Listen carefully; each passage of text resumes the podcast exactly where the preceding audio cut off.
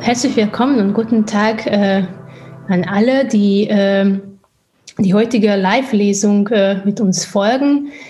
Heute wird äh, Maria Preik äh, vorlesen aus ihrem neuen Roman äh, mit dem Titel Nie wieder zurück.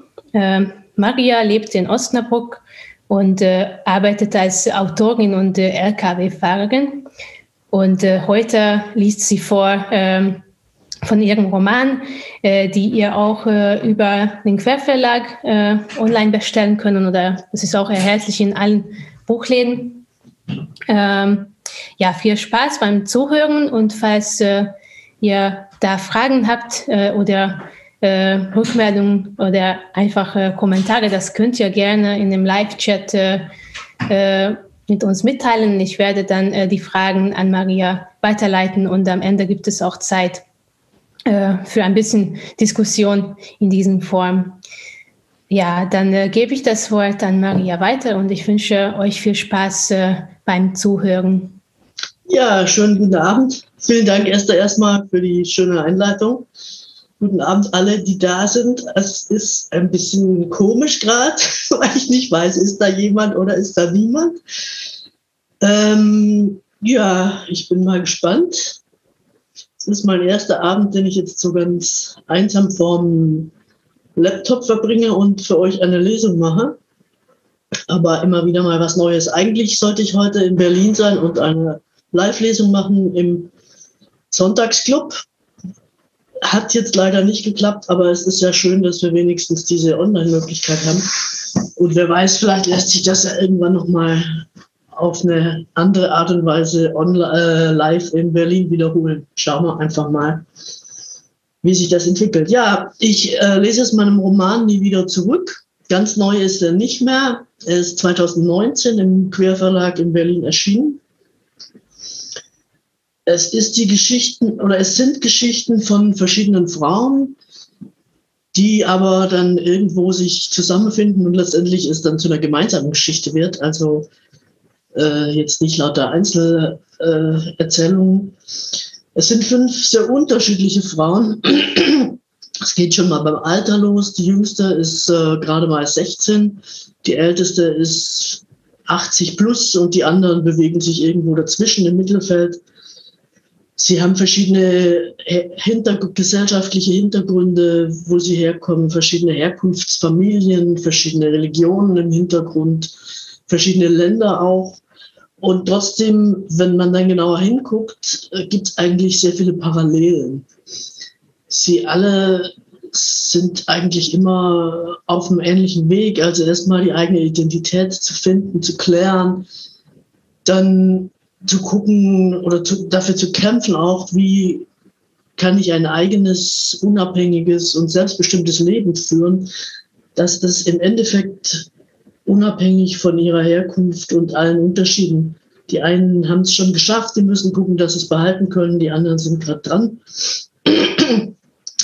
ja, es ging mir, der Arbeitstitel für dieses Buch war ursprünglich mal Deine Kultur, meine Kultur und mir ging es eigentlich genau um diesen, diese Parallelen auf der einen Seite und diese Trennung auf der anderen. Also ich habe so den Eindruck, es ist ein bisschen schlimmer auch geworden, so diese Verknüpfung, die von vielen Menschen gemacht wird äh, zwischen Herkunft, zwischen gesellschaftlichem Hintergrund, Herkunftsfamilie, Migrationshintergrund, wie man das immer so schön oder nicht schön nennt, und bestimmten Verhaltensweisen oder sogar Charaktereigenschaften.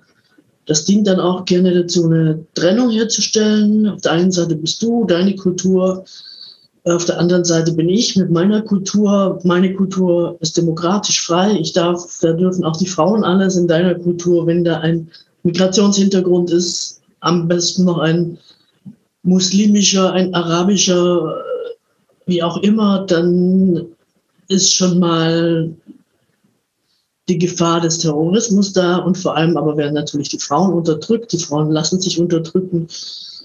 Das sind so Klischeevorstellungen, die ich denke, wir aufbrechen müssen. Und ich hoffe, das gelingt so ein bisschen mit diesem Roman, äh, in dem eben diese Parallelen herausgestellt werden, dass die Leute nicht von einem kulturellen Konstrukt geleitet und gezwungen werden, sich zu verhalten, sondern alle haben eigentlich die gleichen Probleme. Es gibt zeitliche Verschiebungen, es gibt unterschiedliche Prägungen, aber im Endeffekt sind alle auf dem Weg und alle müssen kämpfen. Ja, ich fange jetzt einfach mal an. Ich äh, lese drei Abschnitte. Es kommen natürlich jetzt nicht alle Figuren vor, weil ich muss mich ein bisschen, ich kann ja nicht das ganze Buch hier vorlesen. Ähm, wir machen am Ende dann, das hatte Esther ja schon gesagt, habt ihr die Möglichkeit, äh, Fragen zu stellen im Chat. Das ist alles ein bisschen anders als sonst. Für mich auch, weil ich von euch jetzt so gar keine Reaktion mitkriegen kann. Äh, bin ich zu schnell, bin ich zu langsam? Wie kommt das alles an? Aber wir versuchen es einfach mal. Eine der Frauen, um die es hier geht, ist äh, eine junge Frau, Mitte 20 mittlerweile wohl, äh, in Saudi-Arabien groß geworden, mit 16 Jahren verheiratet. Das war für sie damals eigentlich relativ normal. Das Leben spielte ebenso. Sie hat zwei Töchter und musste dann mit ihrer Familie flüchten hat unterwegs dann aber die Familie verloren und ist nun mit ihren zwei Töchtern allein unterwegs. Und hier fange ich jetzt einfach mal an. Ein Flugzeug brachte Damaris, Samira und Elin gemeinsam mit anderen Geflüchteten von Athen nach München. Griechenland wurde mit den zahlreichen Menschen, die dort Schutz suchten, nicht mehr fertig und musste entlastet werden. Deshalb wurden hin und wieder viel zu wenige Menschen aus griechischen Flüchtlingslagern in andere europäische Länder umge gesiedelt, wo über ihren Asylantrag entschieden werden sollte. Von München aus wurden die Schutzsuchenden auf Städte in ganz Deutschland verteilt. Damaris erhielt ein Bahnticket nach Hannover und die Adresse einer Flüchtlingsunterkunft, in der sie sich melden sollte. Nachdem die Außengrenzen Europas immer undurchdringlicher geworden waren und nur noch wenige Schutzbedürftige Deutschland auf eigene Faust erreichten, gab es genügend Platz. Und Damaris bekam ein großes Zimmer für sich und die Kinder das sie mit niemandem sonst teilen mussten. Darin stand ein breites Bett, das für alle drei ausreichend Platz bot, ein Tisch mit vier Stühlen, die alle unterschiedlich aussahen, und ein großer Schrank mit Spiegeltür. Außerdem gab es ein Sofa und einen kleinen Abstelltisch, auf dem die vorherigen Bewohner einen alten Röhrenfernseher hinterlassen hatten. Küche, Waschräume und Toiletten befanden sich am Ende des Flures auf demselben Stockwerk und wurden von allen Bewohnern gemeinsam benutzt. Als vor einigen Jahren sehr viele Menschen gleichzeitig auf der Flucht nach Deutschland kamen, bot sich ein leerstehendes ehemaliges Finanzamt als Notlösung an. Aus der Notlösung war im Laufe der Zeit eine dauerhafte Einrichtung geworden. Die Zimmer wurden frisch gestrichen und auf der Etage wurden Toiletten, Gemeinschaftsduschen und jeweils eine Küche eingebaut.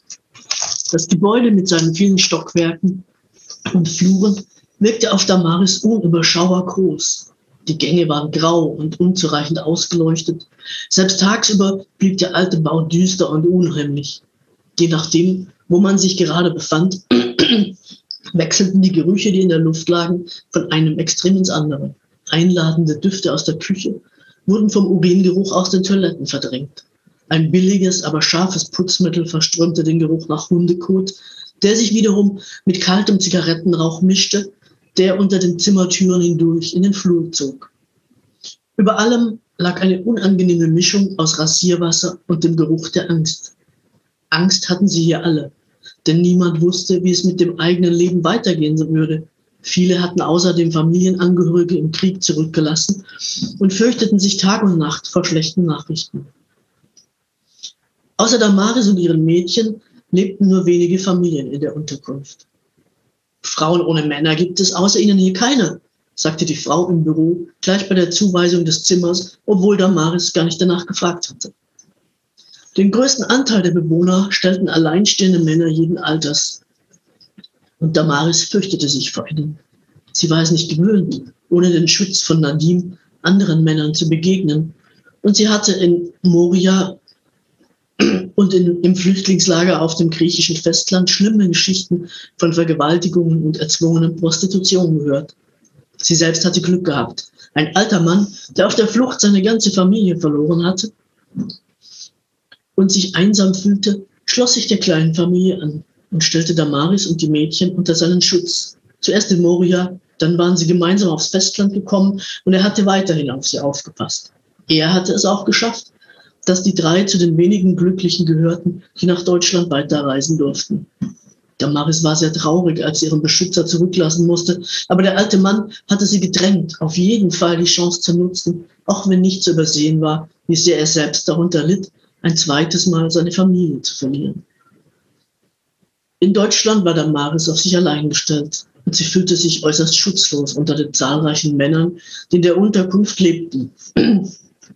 Einsam, traumatisiert und perspektivlos hingen sie den ganzen Tag gelangweilt herum, saßen in der Küche, lehnten in den dunklen Gängen an der Wand, standen in Grüppchen in den Fluren und versuchten die Zeit totzuschlagen.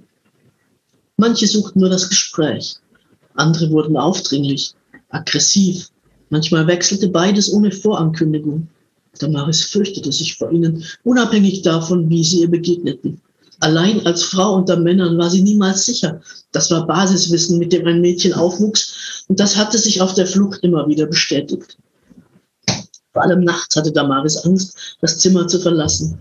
Die Kinder boten ihr Schutz, aber sie konnte doch nicht aus, sie doch nicht aus dem Schlaf reißen, nur weil sie selbst kurz zur Toilette musste und sich auf dem dunklen Flur fürchtete. Für Samira und Elin hatte sie glücklicherweise in der großen Kammer mit den vielen gespendeten Sachen neben Kinderkleidern auch ein Töpfchen gefunden, einen kleinen rosa VW Käfer mit Deckel. Sie selbst versuchte die Nacht über durchzuhalten. Den Gedanken an einen Eimer schob sie schnell beiseite, weil es sie zu sehr ekelte. Auch tagsüber fühlte sich Damaris einzig in ihrem Zimmer in Sicherheit, bemerkte aber bald, dass dieser Rückzug auf Dauer keine Lösung war. Sie wurde ruhelos und ungeduldig mit den Kindern und fiel von einem Stimmungstief ins nächste. Angst, Langeweile, Unsicherheit Einsamkeit wechselten sich ab. Kein negatives Gefühl ließ sie aus. Damaris wurde bald klar, dass sie unter Menschen musste und nicht untergehen wollte. Den Asylantrag hatte sie gleich nach ihrer Ankunft mit Hilfe der Sozialarbeiterin gestellt, die ihr in den ersten Tagen in der Unterkunft bei allem half, was dringend getan werden musste. Und nun hieß es, nach Wegen zu suchen, wie sie ihre Familie wiederfinden konnte. Damaris glaubte fest daran, dass ihr Mann Nadim und ihre Eltern überlebt hatten und, und sie sie nur finden musste. Auch wenn ihr die Ehe nicht Glück und Liebe gebracht hatte, wie Damaris es sich ausgemalt und wie ihre Mutter es versprochen hatte, so brauchte sie doch Nadim. Ohne ihren Mann war eine Frau nicht vollständig. Ohne Nadim hatten die Mädchen keinen Vater und sie selbst keine Sicherheit. Noch mehr aber als Nadim brauchte sie ihren Vater, ohne ihn könnte sie keine ausreichenden Gründe vorweisen, um in Deutschland bleiben zu dürfen. Schließlich war es bei der Flucht um ihn gegangen. Er sollte in Riyadh der Korruption und der Unterstützung der Rebellion angeklagt werden, weil er irgendjemandem im Wege stand. So hatte er es jedenfalls seiner Familie erklärt. Eifersucht und Neid auf seine politische Karriere steckten dahinter, so sagte er. Damaris fragte nicht nach. Es stand ihr nicht zu und es war auch keine Zeit gewesen für weitere Erklärungen. Alle Beweise, die es gab, trug der Vater bei sich. Er hatte alle Unterlagen, von denen er glaubte, dass er sie brauchen könnte, um für sich und seine Familie Asyl in Europa zu beantragen. Mehrfach in Folie eingeschweißt und während der Reise direkt an seinem Körper getragen. Sie musste ihren Vater finden. Sie allein konnte keine ausreichenden Gründe vorweisen, dass sie in Deutschland bleiben musste, dass man sie auf keinen Fall zurückschicken durfte. Es gab auch Zeiten, da war Damaris gar nicht mehr sicher, ob sie wirklich in diesem fremden Land bleiben wollte. Sie kannte niemanden. Sie beherrschte die Sprache nicht. Sie war ganz allein mit ihren beiden Kindern. Was wollte sie denn überhaupt hier in Deutschland? Doch ihr Zuhause in Saudi-Arabien gab es nicht mehr. Allein ohne Vater oder Ehemann durfte eine Frau dort nicht leben. Sie müsste schnellstmöglich einen anderen Mann finden, der sie heiratete, oder ein entfernter Verwandter würde die Vormundschaft übernehmen, über ihr weiteres Leben bestimmen wenn ihr Vater recht hat, und das hat er bisher immer gehabt, dann wären sie, Samira Elin, außerdem wegen seiner Flucht weiterhin in Lebensgefahr. Sie musste also in Deutschland bleiben, ob sie wollte oder nicht. Es gab keine andere Möglichkeit. Und um bleiben zu können, musste sie ihre Familie finden. Damaris setzte alle Hebel in Bewegung, um Nadine und ihre Eltern aufzufinden. Das dauert. Sie müssen Geduld haben, sagte man ihr. Diesen Satz bekam sie ständig zu hören. Wenn sie nach dem Stand ihres Asylverfahrens fragte, wenn sie Schuhe für die Kinder brauchte oder noch schlimmer Kleider für sich selbst, wenn sie nach einem Arzttermin, nach der Möglichkeit, einen Deutschkurs zu besuchen oder eine Wohnung außerhalb der Unterkunft zu bekommen, sich erkundigte, immer hieß es, sie müssten Geduld haben. Aber Damaris hatte keine Geduld. Vor allem wollte sie raus aus dem düsteren Gebäude, wollte einen sicheren Ort für sich und die Mädchen, wollte nachts nicht mehr durch die hoffentlich leeren Flure hetzen, nicht mehr den Blicken und immer häufiger auch den Berührungen irgendwelcher Männer ausgesetzt sein. Sie lebten nun schon bald drei Monate in der Unterkunft und da sich noch immer kein Mann gefunden hatte, zu dem sie gehörte, wurden manche der alleinstehenden Männer mit jedem Tag aufdringlicher. Damaris wusste, dass sie genau wie sie selbst Angst vor der Zukunft hatten, dass sie sich langweilten und ihre Familien vermissten. Aber gab das jemandem das Recht, sie zu belästigen? Eines Abends kam sie aus der Küche und war mit einer Kanne frisch gekochtem Tee auf dem Weg zurück in ihr Zimmer, wo Samira und Eileen auf sie warteten. Plötzlich trat ein junger Mann auf sie zu und verstellte ihr den Weg. Sie verstand zwar seine Sprache nicht, aber es war klar, was er von ihr wollte. Er drängte sie in eine Ecke und versuchte sie zu berühren. Dies war nicht das erste Mal, dass ihr so etwas geschah. Aber anstatt wie sonst einfach beschämt wegzulaufen, in der Hoffnung, niemand hätte bemerkt, was ihr passierte, blieb sie stehen hielt ihm die Teekanne, aus der es noch dampfte, direkt vor die Nase und schrie ihn an. Du Brot des Teufels, willst du wohl deine Hände von einer verheirateten Frau lassen? Der junge Mann erstarrte, sah Damaris erschrocken an und als sich die Tür des nächstgelegenen, des nächstgelegenen Zimmers einen Spalt breit öffnete und jemand nachsehen wollte, wer da solchen Lärm verursachte, lief er weg. Zurück in ihrem eigenen Zimmer begann Damaris zu zittern. Was hatte sie denn getan? Sie hatte einen Mann beschimpft und angeschrien. Und sie war sogar kurz davor gewesen, den heißen Tee über ihn zu gießen. Damaris war mehr über sich selbst erschrocken als über die Absichten des Mannes, den sie abgewehrt hatte, und über die Gefahr, in der sie gewesen war. Männer nahmen sich nun einmal, was sie wollten. So hatte sie es von Kindheit an gelernt und daran geglaubt, dass das so vorherbestimmt und auch richtig war.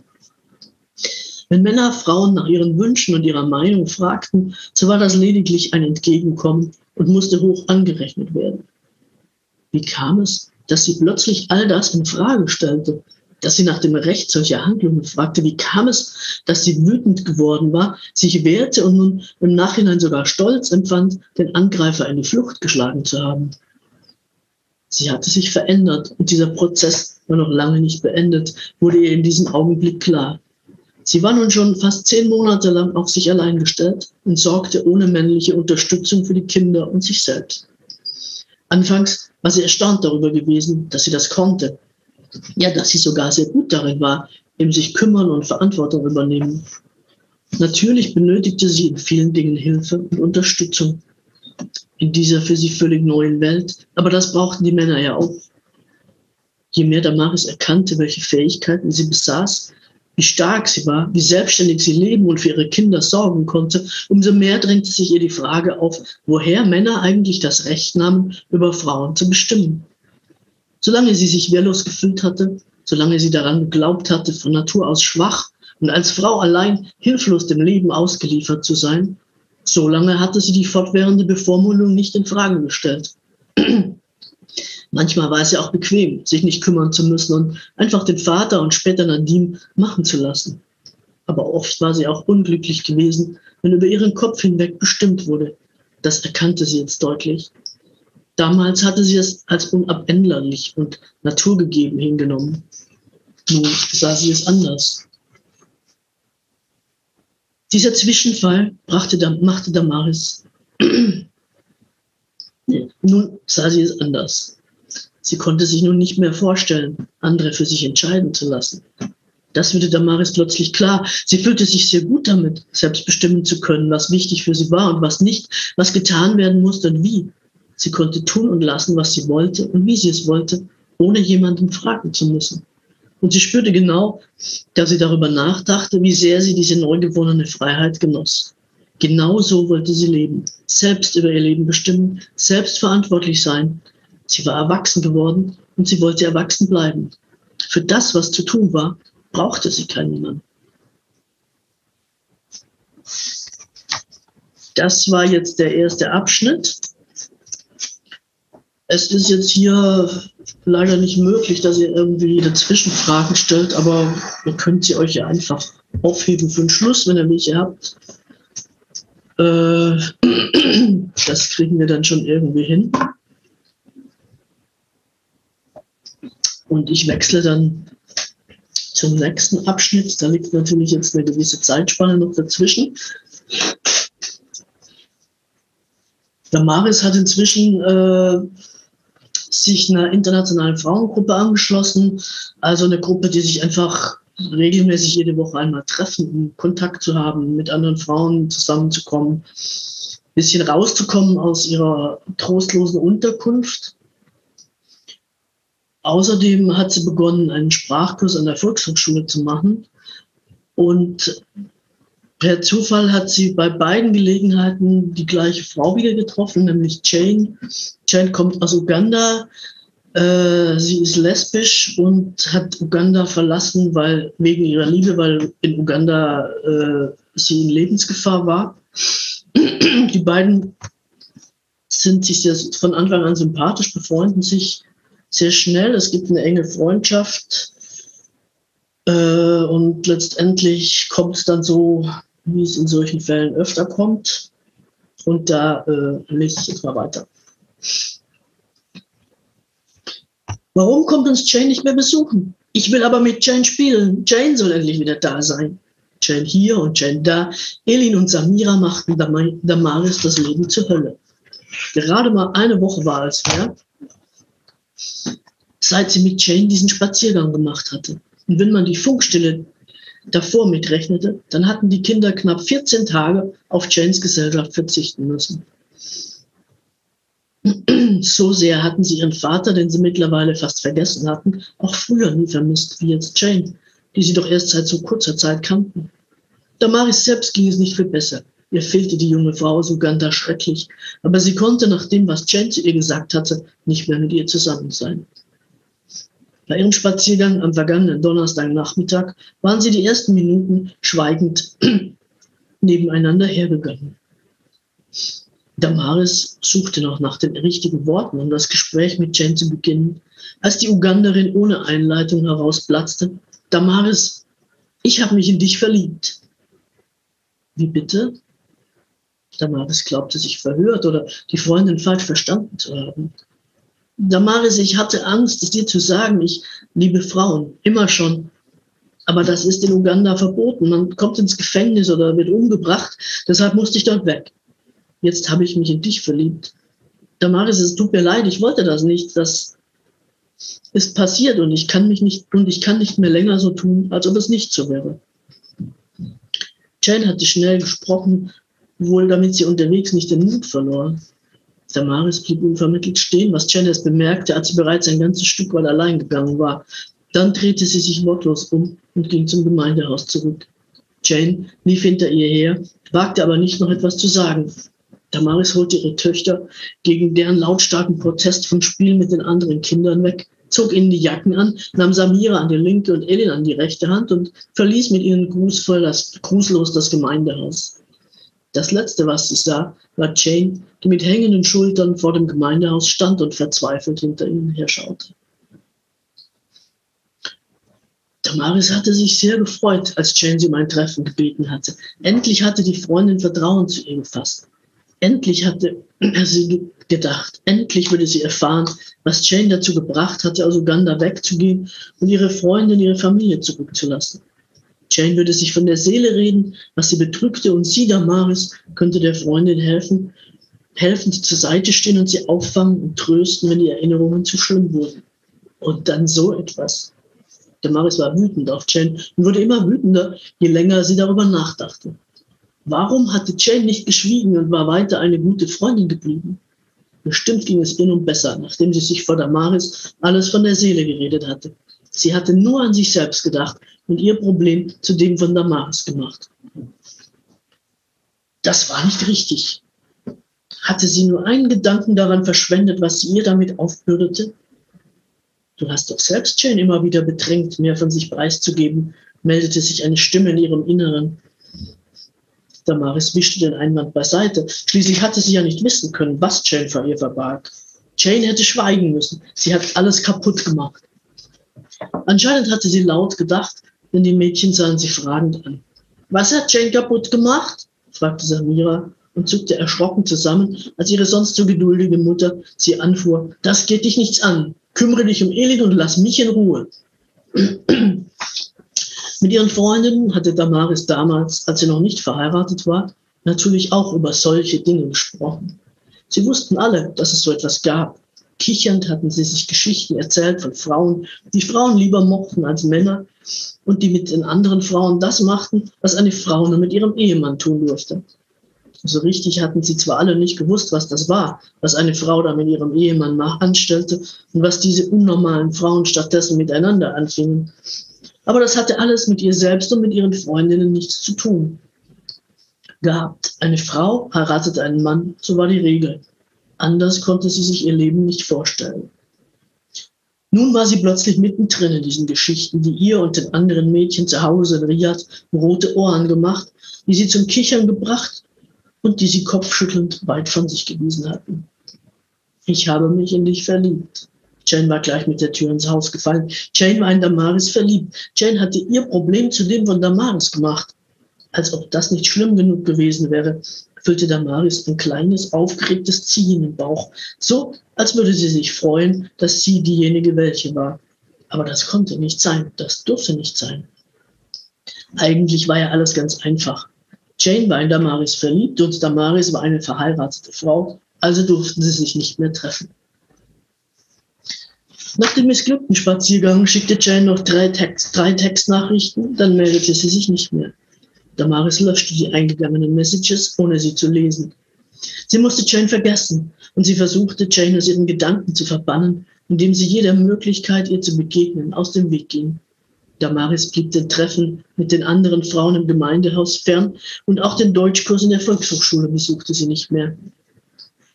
Aber die Tage vergingen sehr langsam ohne Kontakt zu den anderen Frauen und vor allem ohne die fröhliche Jane, die sie so oft zum Lachen gebracht hatte und die auch dann für sie da gewesen war, wenn es einmal wirklich gar nichts mehr zum Lachen gab. zwei weitere Tage, zwei weitere Wochen später hielt es Damaris nicht mehr aus. Die Kinder fragten immer wieder nach Jane und allein deshalb gelang es ihr nicht, sie zu vergessen. Und eines Tages gestand sie sich ein, dass sie fortwährend hoffte, Jane würde plötzlich vor ihrer Tür stehen. Jane, können wir uns sehen? Zehnmal löschte sie die WhatsApp, bis sie sie schließlich doch abschickte. Sofort kam die Antwort. Jane schien nur auf ein Lebenszeichen von ihr gewartet zu haben, wann immer du willst. Sie trafen sich in der Cafeteria eines Einkaufszentrums. Samira und Elin verzogen sich nach der stürmischen Begrüßung der so lange vermissten Jane in die Spielecke. Die beiden Frauen holten sich Kaffee und setzten sich in eine stille Nische. Jane schob sich auf die mit Kunstleder gepolsterte Bank zwischen Tisch und Wand. Damaris setzte sich ihr gegenüber auf einen ebenso gepolsterten Sessel mit Armlehnen. Zuerst hielten sie sich beide schweigend an ihren Kaffeetassen fest. Äußerlich geduldig wartete Jane darauf, dass Damaris das Gespräch eröffnete. Aber die hat ihren Kaffee fast leer getrunken, als sie endlich Mut fasste. Damaris setzte sich auf, sah Jane tief in die Augen, räusperte sich und begann. Jane, ich möchte dich als Freundin nicht verlieren. Ich möchte, dass alles wieder so wird, wie es früher zwischen uns war. Kannst du das aushalten? Du fehlst mir so sehr, aber ich kann nicht das sein, was du von dir von mir wünschst. Bei uns gibt es so etwas nicht. Eine Frau kann keine andere Frau lieben. Bevor sich die Frage, warum eigentlich nicht, die sich gerade in ihrem Kopf entwickelte, Bahn brechen konnte, fügte Damaris hinzu. Außerdem ist da Nadim mein Mann. Eines Tages findet er mich bestimmt. Jane nickte. Sie schien zwischen Enttäuschung und Erleichterung hin und her gerissen. Du hast einen Mann, ich weiß, Damaris, deshalb kann ich nur eine Freundin für dich sein. Die Zeit ohne dich war schrecklich. Ich habe es kaum ausgehalten. Es tut mir leid, was ich zu dir gesagt habe. Ich will versuchen, nicht mehr verliebt in dich zu sein. Wir haben dich auch sehr vermisst, Jen. Die Mädchen und ich, sagte Damaris und zog im letzten Augenblick ihre Hand zurück, die sich ohne ihr Zutun auf dem Weg über den Tisch gemacht hatte, zu Janes Hand. Sie musste vorsichtig sein, durfte Jane keine falschen Signale geben, sagte sie sich. Wenigstens jetzt zu Beginn, bis sie sich wieder eine ganz normale Freundschaft zwischen ihnen entwickelt hatte. Damaris, ich bin immer für dich da, wenn ihr mich braucht. Das weißt du doch, begann Jane. Damaris nickte. Als Freundin fuhr sie fort. Ich, Jane verschluckte den Satz, den Rest des Satzes. Ich werde auf dich warten oder ich bin auch immer noch da, wenn du es dir anders überlegst, wenn du dich gegen deinen Mann und für mich entscheidest. Etwas in der Art hatte sie sagen wollen, aber gerade noch rechtzeitig den Mund wieder geschlossen. Genau das durfte sie jetzt nicht sagen. Sie musste Damaris Vertrauen zurückgewinnen. Mit ihrem Geständnis hatte sie sie erschreckt. Sie hätte ihr nie von ihren Gefühlen erzählen dürfen. Jen machte sich Vorwürfe. Sie konnte in Damaris verliebt sein. Sie konnte Damaris lieben. Aber sie hatte nicht das Recht, die Freundin so plötzlich damit zu konfrontieren und sie möglicherweise in Gewissenskonflikte zu stürzen. Damaris war mit 16 Jahren in Saudi-Arabien verheiratet worden. Vielleicht wusste sie nicht einmal, dass es auch eine andere Liebe gab als die zwischen Mann und Frau. Nach allem, was Damaris ihr erzählt hatte, wusste sie im Grunde eigentlich gar nichts von der Liebe. Jen war klar, dass sie hätte vorsichtig sein und Damaris langsam auf das Geständnis vorbereiten müssen. Aber es war ja einfach so herausgerutscht. Ab jetzt musste sie alles vermeiden, was Damaris in Bedrängnis brachte. Die Sache hatte trotz alledem aber auch etwas Gutes. Sie konnte nun, da Damaris Bescheid wusste, endlich von sich selbst erzählen. Wenn du immer noch willst, wissen willst, wie das in Uganda ist mit den Frauen, mit Frauen wie mir, dann werde ich dir jetzt meine Geschichte erzählen. Damaris nickte. Zögernd begann Jane. Sie erzählte von der kleinen Stadt Mukuno, wenige Kilometer nördlich des Victoriasees, in der sie in einer angesehenen und wohlhabenden Familie geboren wurde, die der anglikanischen Kirche angehörte und Homosexualität als Teufelswerk verurteilte. Sie erzählte, wie sie sich mit 14 Jahren zum ersten Mal in ein Mädchen verliebt hatte und nicht wusste, was mit ihr los war. Erst als ich in unsere Hauptstadt Kampala gekommen bin, um zu studieren, habe ich andere Frauen und Männer kennengelernt, die so waren wie ich. Da habe ich verstanden, dass ich nicht allein bin und weder krank noch vom Teufel besessen. Damaris hörte schweigend zu. Für ihren Geschmack war in Janes Geschichte zu viel von Homosexualität die Rede, aber sie hatte gewollt, dass Jane erzählte und nun musste sie abwarten, was kam. Dann habe ich mich wieder verliebt.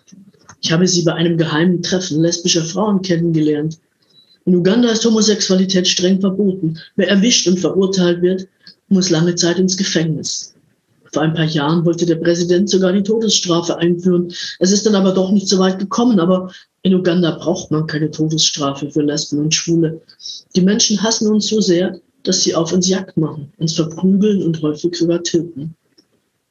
Jane schwieg und Damaris hatte das Bedürfnis, sie in den Arm zu nehmen und zu trösten. Stattdessen fragte sie leise, bist du deshalb aus Uganda weggegangen? Jane nickte. Automatisch griff sie nach ihrer Kaffeetasse und nahm einen Schluck. Als sie weitersprechen wollte, kam Elin angelaufen. Mama, wir haben Durst, sagte sie auf Arabisch, nahm die Hand ihrer Mutter und zog mit aller Kraft. Nachdem Damaris übersetzt hatte, nickte Jane. Geht nur, ich sehe so lange nach Sam Samira. Kurze Zeit später kamen die beiden mit zwei kleinen Limonadeflaschen zurück. Elin verschwand damit in der Spielecke, wo sie von ihrer großen Schwester bereits erwartet wurde. Damaris setzte sich wieder in ihren Sessel und sah Jane erwartungsvoll an. Was ist dann geschehen? fragte sie. Jane nahm eine Papierserviette, die auf dem Tisch lag, und begann, da, begann damit, sie in kleine Stücke zu reißen. Wir waren so verliebt, Helen und ich, dass wir die nötige Vorsicht vergessen haben.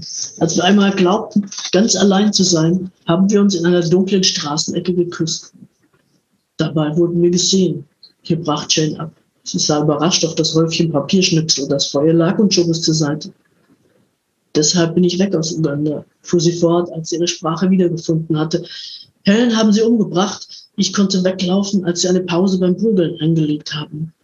Nun konnte Damaris nicht anders. Sie stand auf und setzte sich neben Jane auf die Bank. Tröstend legte sie den Arm um die Freundin. Ich hätte ihr helfen müssen, aber ich bin weggelaufen. Jane weinte tonlos. Du hättest sie nicht retten können, sagte Damaris leise. Wärst du geblieben, wärt ihr jetzt beide tot. Eine Weile blieben sie so sitzen, dann nahm Damaris den Arm von Janes Schulter. Wie ging es weiter? fragte sie. Am nächsten Tag bin ich mit dem Bus nach Südafrika gefahren, begann Jane. Es fiel ihr sichtlich schwer, die Fassung zu bewahren. Dort erlaubt das Gesetz die Liebe zwischen Frauen. Aber nicht alle südafrikanischen Männer finden das gut.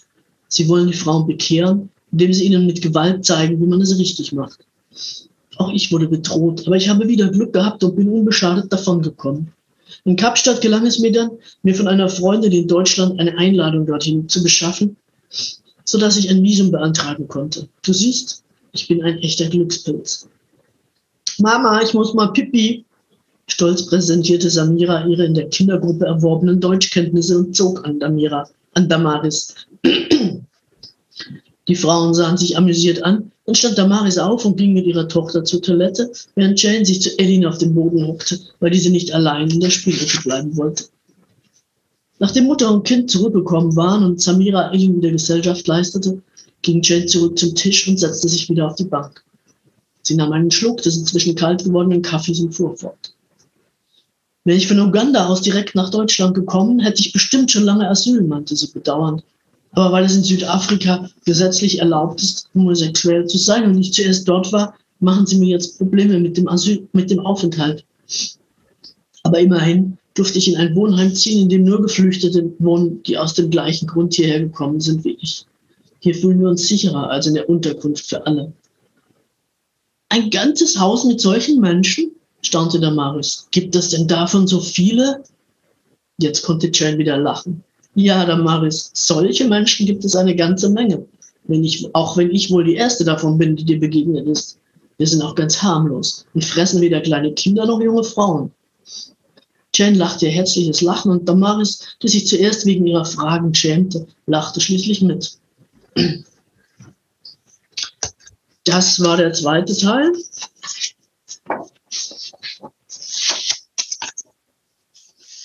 Ähm, ich mache wieder einen kleinen Zeitsprung, bleibe aber bei den gleichen Personen. Es kommt allerdings noch eine deutsche Frau dazu. Kai heißt sie. Äh, sie ist Mitte, Mitte Ende 50 und ähm, gibt Deutschunterricht an der Volkshochschule in diesem Kurs, in dem die beiden sind. In der Zwischenzeit ist einiges passiert. Hm, der Mann von Nadim, der Mann von Damaris, äh, der sie ebenso gesucht hatte, wie sie nach ihrer Familie gesucht hatte, ist fündig geworden, hat seine Frau, äh, die Adresse seiner Frau gefunden und ist nun, äh, stand plötzlich vor der Tür in der Unterkunft. Das gab natürlich, äh, ja, verschiedene Probleme. Nämlich da jetzt muss ja noch ein bisschen was offen bleiben in diesem Buch.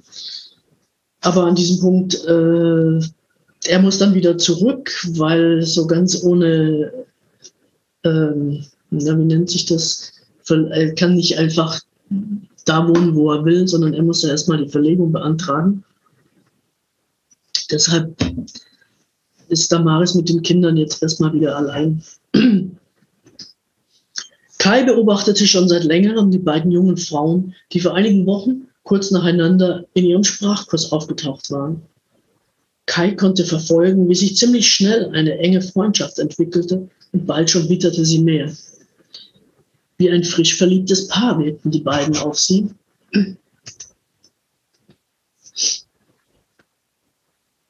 Wie ein frisch verliebtes Paar wirkten die beiden bereits nach kurzer Zeit auf sie. Die junge Frau aus Uganda schien eindeutig lesbisch zu sein. Kai sah in ihren Unterlagen nach und stellte anhand der Adresse fest, dass Jane in der Unterkunft für queere Geflüchtete wohnte. Bei Janes Freundin Damaris war Kai unsicher. Damaris hatte zwei Töchter, die sie zum Sprachkurs mitbrachte und mit denen sich Jane bestens verstand. Eine arabische Mutter war mit Sicherheit verheiratet. Aber das musste ja nichts heißen. Kai sah sich auch Damaris Unterlagen an. Die übliche Geschichte. Jung verheiratet, mit Mann und Kindern und ihren Eltern geflüchtet, weil sie zu Hause in Gefahr waren oder sich in Gefahr glaubten. Unterwegs wurde die Familie getrennt und Damaris gehörte nun zu den sogenannten alleinreisenden Frauen. Kai wurde nicht schlau aus Damaris und eigentlich ging es hier auch nichts an. Aber etwas am Verhalten der jungen Frau erinnerte Kai an ihre eigene Vergangenheit und ihre viel zu lange währende Unwissenheit über sich selbst. Hätte sie damals nicht gewusst oder nur nicht, hatte sie es damals nicht gewusst oder nur nicht wissen wollen. Sie war schon über 30 Jahre alt gewesen, als sie sich eingestand, Frauen zu lieben, lesbisch zu sein. In der Art des Umgangs der beiden Freundinnen miteinander, auch wenn die eine Araberin war und die andere aus Uganda kam, fand sich Kai als junge Frau wieder. Enge Freundschaften, die eigentlich mehr hätten sein können, die sie aber nie mehr hatte werden lassen. In den 1960er und 70er Jahren in einer bayerischen Kleinstadt groß geworden, hatte Kai lange Zeit nicht einmal gewusst, dass es etwas anderes gab als die Liebe zwischen Männern und Frauen, geschweige denn hatte sich jemals das Wort Lesbe gehört. Nach dem Abitur zog sie zum Studium nach Göttingen. Dort hätte sie schnell alles erfahren und lernen können, was es in diesem Bereich zu erfahren und zu lernen gab. Aber sie hatte es nicht zugelassen, hatte sich nicht dafür interessiert oder sich nicht dafür interessieren wollen, um sich nicht damit auseinandersetzen zu müssen. Ganz sicher war sich Kai bis heute nicht. Es hatte Jahre gebraucht, bis sie sich eingestand, was sie wirklich an den Frauen anzog, die sie nie mehr als gute Freundinnen hatte werden lassen. Erst hatten beide Eltern sterben müssen, früh schon der Vater und dann, als Kai 30 Jahre alt geworden war, die Mutter. Danach hat es nicht mehr lange gedauert. Plötzlich verstand Kai, was sie die ganzen Jahre über so einsam gemacht hatte, was an ihr anders war und was ihr Frauen bedeuteten. Plötzlich wusste sie, wer sie wirklich war. Seit Damaris den Sprachkurs besuchte, kamen immer wieder diese Erinnerungen hoch. Erst hatte Kai nicht das Wissen gehabt und dann nicht den Mut gefunden, sich aus ihrer streng katholischen Kultur zu befreien, die keine Lesben und Schwulen duldete. Damals noch weniger als heute, wobei sich immer noch nicht allzu viel verändert hatte, wie es Kai schien.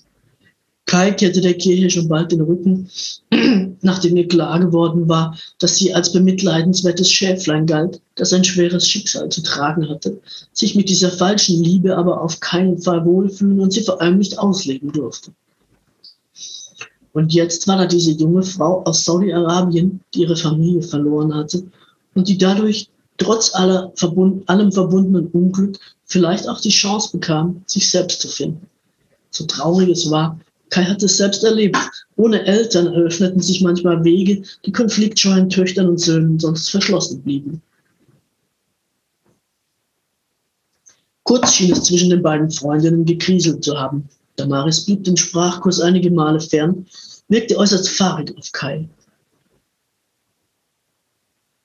Danach waren beide wieder da. Kai ahnte, was zwischen den Frauen stand und freute sich, als wieder Ruhe eingekehrt war und die Freundschaft zwischen ihnen weiter Bestand hatte. Aber nun schien etwas Neues die beiden jungen Frauen aus dem Gleichgewicht gebracht zu haben. Damaris fehlte beim letzten Mal im Unterricht und Jane schaffte es kaum, ruhig sitzen zu bleiben. Alle paar Minuten sah sie zur Tür, als ob sie dringend auf Damaris Ankunft hoffte. Die kam aber nicht. Und kaum war die Unterrichtsstunde beendet, stürmte Kai aus dem Raum, ohne sich wie sonst von Kai zu verabschieden. Heute nun saßen beide wieder auf ihren gewohnten Plätzen. Damaris war blass und wirkte zugleich erschöpft und unruhig, ängstlich und aufgetrieben. Sie konnte sich nur schwer auf den Unterricht konzentrieren. Jane sah häufiger sorgenvoll zu ihrer Tischnachbarin nach, als nach vorne, wo sich Kai an der alten Tafel, mit der sich die Volkshochschule begnügen musste, abmühte.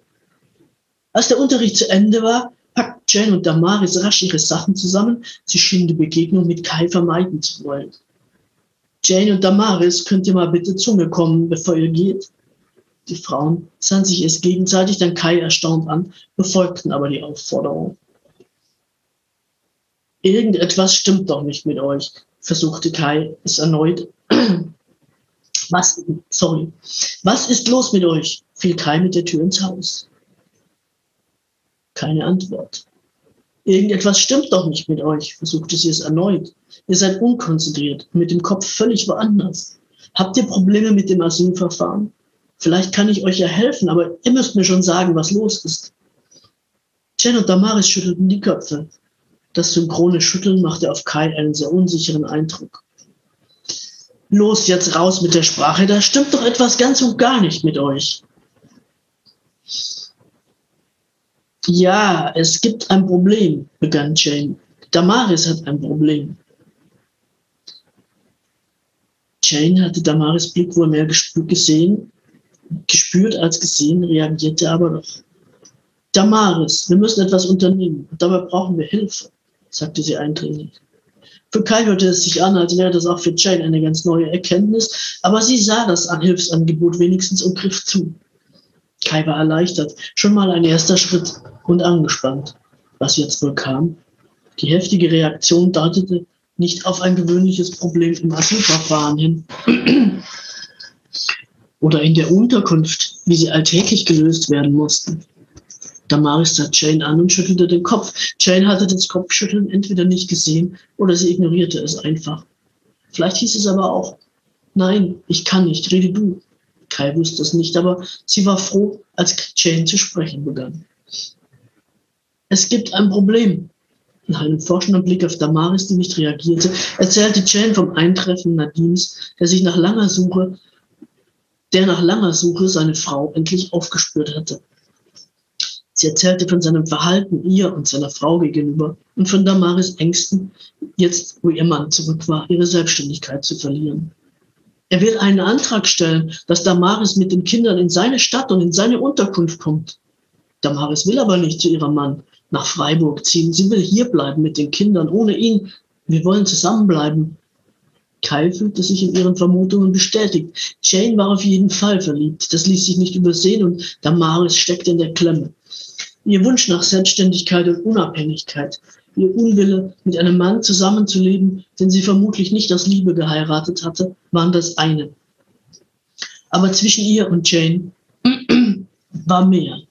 Mehr wohl, als Damaris es sich im Moment selbst eingestehen konnte und wollte wenn erst die Gefahr gebannt war, dass Nadim seine Frau zu sich holte, wenn Damaris zur Ruhe kam und keine familiären Erwartungen mehr erfüllen musste, die Eltern schienen ja nicht auffindbar zu sein, dann würde sie mit Sicherheit einiges in, in Bewegung geraten. Da war Kai sicher. Ob Muslima oder Katholikin, die Parallelen zwischen der jungen Kai von damals und der Damaris von heute waren nicht zu übersehen. Wollt ihr euch nicht beraten lassen, was in eurem Fall möglich ist? Ich will euch auch gerne begleiten. Kai hoffte, dass Damaris offen wäre für Hilfe von außen. Die reagierte immer noch nicht, aber Jane hatte inzwischen die Initiative an sich gerissen und nickte erleichtert. Ja, bitte hilf uns. Kai, Nadim darf Damaris und die Mädchen nicht mitnehmen. Sie sah Kai in die Augen und schien bei ihr zu finden, was sie sich erhofft hatte. Er darf sie mir nicht wegnehmen, fügte sie nun ziemlich eindeutig hinzu. Kai war zufrieden mit der Entwicklung, aber ganz übergehen durfte sie Damaris nicht, um die es ja eigentlich hier ging. Damaris, sagte sie deshalb, sanft und als keine Reaktion kam, noch einmal lauter und eindringlicher. Damaris, Damaris, bist du einverstanden? Damaris sah auf. Sie sah Kai lange und schweigend an. Oder vielleicht eher durch sie hindurch, schien dann langsam zu erwachen und zu sich zu kommen und endlich den Ernst der Lage zu begreifen. Dann nickte sie. Ja, bitte, Kai, bitte hilf uns. Auch sie sprach in der Mehrzahl. Kai fühlte sich erneut in ihrer Vermutung bestätigt, obwohl es ja immer noch sein konnte, dass die junge Mutter von sich und ihren Töchtern sprach. Kai sah auf die Uhr und stand auf. Ich mache einen Termin bei der Beratungsstelle, so schnell es geht, und gebe euch dann Bescheid, sagte sie. Jetzt muss ich los. Passt auf euch auf. Kai fuhr zum Bahnhof, um Alisa abzuholen, die heute zu Besuch kommen wollte. Auf der Fahrt dorthin ließ sie sich die ganze verworrene Geschichte wieder und wieder durch den Kopf gehen. Sie würde mit Damaris und Jane zur selben Beratungsstelle gehen, wo sie auch schon mit Fatja gewesen war. Mit Zwangsverheiratung, ihren Folgen und den Möglichkeiten, die es gab, sich daraus zu lösen, kannten sie sich dort bestens aus. Fatja glaubte, dass es leichter wäre, wenn zwischen Jane und Damaris eine offensichtliche Liebesbeziehung bestünde, zu der sich beide bekennen würden. Verfolgung wegen Homosexualität war mittlerweile ja ein offizieller Asylgrund geworden, auch wenn es immer noch schwer genug blieb, das Bestehen dieser sexuellen Orientierung und die daraus entstehende Verfolgung glaubhaft zu machen. Dann fiel ihr ein, dass verheirateten Frauen, noch dazu Müttern, von deutschen Behörden und Gerichten oft trotz einer bestehenden Liebesbeziehung mit einer Frau nicht geglaubt wurde, dass sie lesbisch waren. Einmal hetero, immer hetero. Das schien noch viel zu oft die Devise deutscher Richter zu sein. Kurz regte sich Kai auf, dann erkannte sie, dass es in Damaris Fall darauf gar nicht ankam. Damaris wollte ja von ihrem Lesbischsein selbst noch nichts wissen. Und auch wenn Kai ziemlich sicher war, dass sie die Situation richtig einschätzte, so kam es doch einzig und allein auf Damaris an, wie und wo sie sich einordnete. Über diese grundsätzlichen Schweinereien kann ich mich später immer noch aufregen, sagte Kai laut zum Scheibenwischer, der vor ihren Augen unerschütterlich hin und her wischte. Erst einmal müssen wir uns auf die Zwangsehe konzentrieren. Das wird schwierig genug werden. Der Scheibenwischer wischte ungerührt weiter und Kai überließ sich wieder ihren Gedanken. Was genau war denn überhaupt eine Zwangsheirat? Damaris schien damals nichts dagegen gehabt zu haben, mit Nadim verheiratet zu werden. Sie war schon über 16 Jahre alt, wenn auch nur knapp, als die Ehe geschlossen wurde. Sie hatte zugestimmt. Aber gab es denn eine andere Möglichkeit für sie? Wie definierte man eine Zwangsehe? Kai wusste es nicht, konnte den Gedanken aber auch nicht loslassen und einfach auf die Erklärung der Frauen in der Beratungsstelle warten. Sie grübelte weiter und bemerkte im letzten Moment, dass die Ampel feuerrot war. War die Anwendung von Gewalt nötig oder wenigstens die Androhung, wie es bei Fatja der Fall war? Oder genügte, genügten die Umstände, die es einer Frau in ihrem Lebensumfeld nicht erlaubten, allein zu überleben? Kai musste plötzlich an ihren eigenen Großvater denken. Sie hatte ihn nie kennengelernt. Er war schon lange tot, als Kai zur Welt kam, aber er hatte ein Tagebuch hinterlassen, das sie erst kürzlich mit Interesse gelesen hatte. Drei Frauen hatte der Mann überlebt. Allesamt waren sie nach zahlreichen Geburten im Kindbett, wie man damals sagte, gestorben. Sobald der Großvater die aktuelle Mutter seiner Kinder verloren hatte, erkundigte er sich, wo eine neue passende Frau zu finden sei. Er zog los, begutachtete sie und wenn sie ihm gefiel, machte er sie zu seiner Frau. Warum heirateten diese Frauen einen Mann, den sie gerade ein oder zweimal getroffen hatten? Warum taten sie sich das an? nur um nicht allein alt zu werden oder als alte Jungfer zu gelten, die keiner haben wollte? Oder war ein Ehemann vielleicht der einzige Schutz davor, zeitlebens oder wenigstens solange sie jung waren, als freiwillig zu gelten? War ein Ehemann die einzig mögliche Altersversorgung für eine Frau, wenn sie zu alt war, um als Dienstbotin ihren Lebensunterhalt mehr schlecht als recht zu verdienen? Was genau war eine Zwangsheirat? Hinter ihr hupte es und Kai fuhr weiter. Ich würde jetzt an dieser Stelle Schluss machen. Normalerweise frage ich dann immer, soll ich noch irgendwie, wollt ihr noch unbedingt ein paar Seiten hören? Das ist jetzt hier schwierig, aber ich glaube auch äh, fürs Online-Zuhören war das jetzt genug. Vielen Dank fürs Zuhören. Äh, wenn ihr Fragen habt, ich glaube, also ich selber sehe jetzt diesen den YouTube-Kanal nicht, aber ihr könnt da ja in, im Chat irgendwie schreiben. Also Fragen, Anmerkungen, was auch immer, schreibt ihr da rein und Esther gibt es dann an mich weiter. Und irgendwie, Esther muss ich dann mitkriegen, ob was kommt oder nicht und wie wir weitermachen.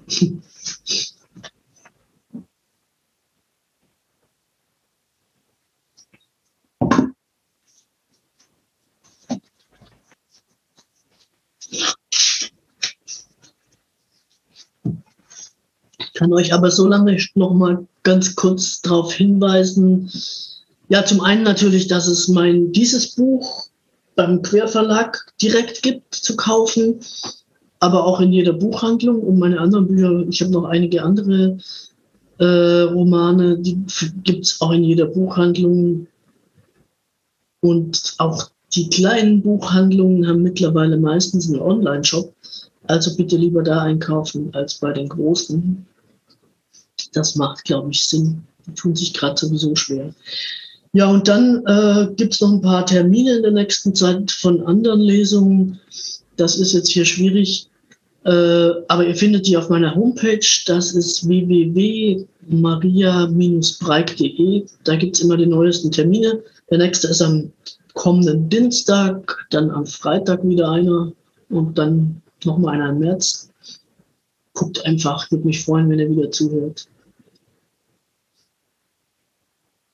Ja, ich sehe hier, dass ihr die Lesung toll fandet. Das finde ich schön. Vielen Dank.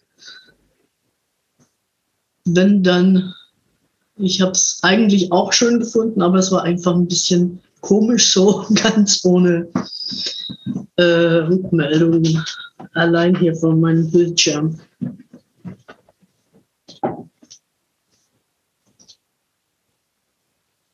Mir geht es ja oft so, dass mir Fragen immer erst viel später einfallen, wenn ich wieder zu Hause bin. Sollte das bei euch auch so sein, dann könnt ihr mir gerne eine E-Mail schicken oder auf Facebook gibt es auch irgendwelche Möglichkeiten. Also die Antworten können auch noch später nachgereicht werden. Ansonsten wünsche ich euch einen schönen Abend. Vielen Dank fürs Zuhören und vielleicht ein andermal nochmal online oder irgendwann auch mal live irgendwie irgendwo. Kommt gut durch diese schrägen Zeiten.